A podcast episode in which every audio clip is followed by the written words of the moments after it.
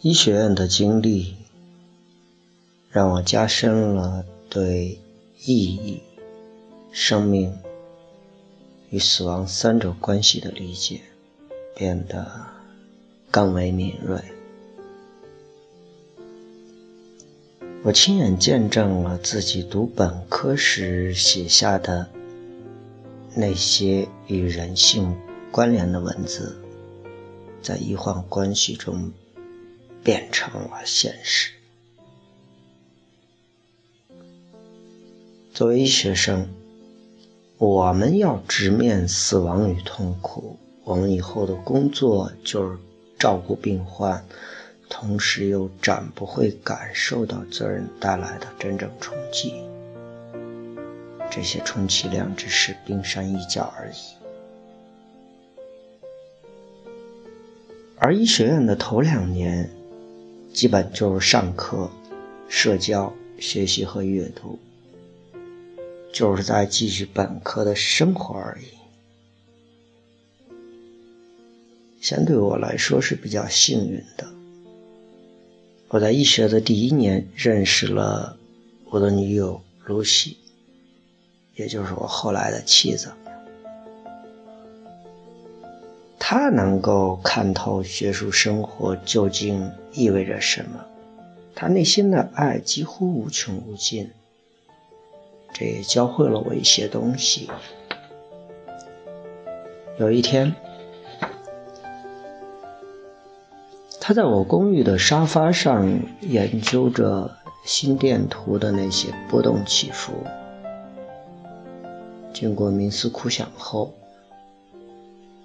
他正确的指出了其中致命的心律不齐的状况。然后他忽然明白过来了，并在一瞬间流下了眼泪。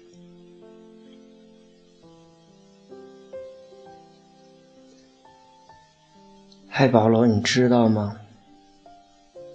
从这张不知从何而来的练习用的心电图可以看出，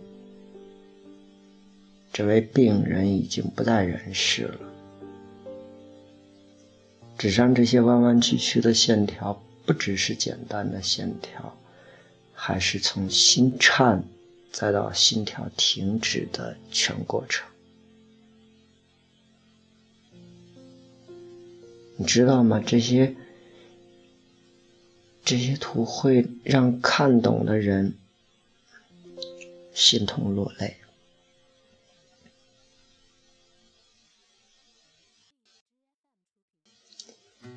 露西和我在耶鲁医学院上学时，谢普纽兰德教授当时还在开课。但当时我只是拜读过他的一些作品。纽兰德教授是著名的外科医生兼哲学家，来自耶鲁大学。他写了一本极具开创性的书，探讨死亡，名为《我们如何死去》。其实，在我读高中时就出版了，但我一直到进了医学院。才得以旁读此书。在我读过的书里，少有像这本一样能直接而全面地指出生存的基本事实。一切生物，不管是金鱼，还是可爱的小孩，都难逃一死。晚上，我在房间里聚精会神地拜读这本书。印象最深的是他对祖母病情的描述。一件事情竟然能如此淋漓尽致地展现身体上、医学上和精神上的混杂纠葛。纽兰德回忆起孩提时代常常玩的一个游戏，就是伸出手指去戳祖母的皮肤，看。祖母的皮肤什么时候才能恢复原状？他在书中讲到，这是他慢慢变老的一个征兆。也就是祖母。后来祖母又新添了呼吸急促的毛病，这些都说明他逐渐走向充血性心力衰竭。老化的血液从老化的肺、老化的组织中能运送的氧气大大减少。但明显的是，他接着写道：“使祖母她慢慢失去了生命力。后来，祖母停止了祷告，也基本上停止了其他所有的事情。”而直至到后来的，因为中风而最终去世。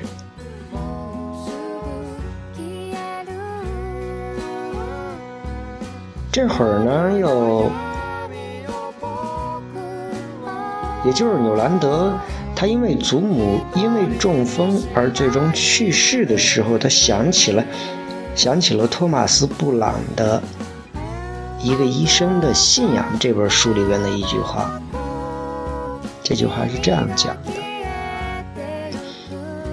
我每一个人无从得知降生世上将遭遇怎样的冲突与痛苦，但通常来说，我们都很难脱身其外。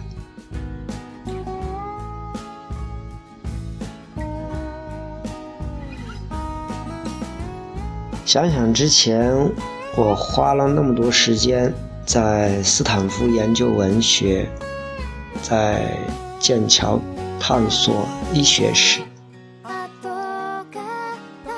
想要对死亡的特性有更好的了解，结果却更觉得书里始终是那样的懵懵懂懂，不得其道。也就是拜读了纽兰德这本《我们如何死去》这本书里边的描述以后，才让我横下心来，觉知此事必要躬行。于是后来转而学医，就是想去探寻死亡的双重神秘。因为这个死亡既带着浓烈的个人色彩，同时呢，又丝毫不带个人色彩。这种截然相反的特性，无论从死亡的体验，还是从其生理的表现上，都表现得很充分。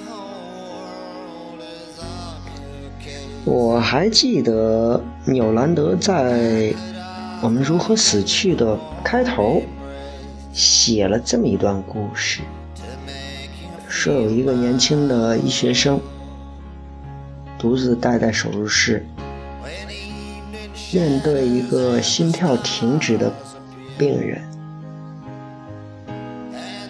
绝望之下，他决定为病人开胸。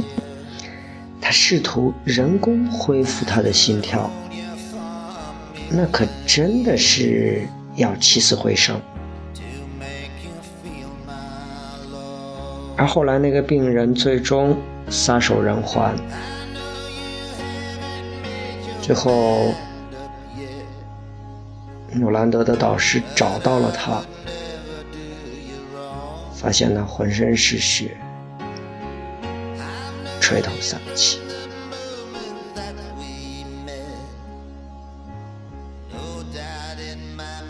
当然，到我这个时候进医学院的时候，情况已然不同。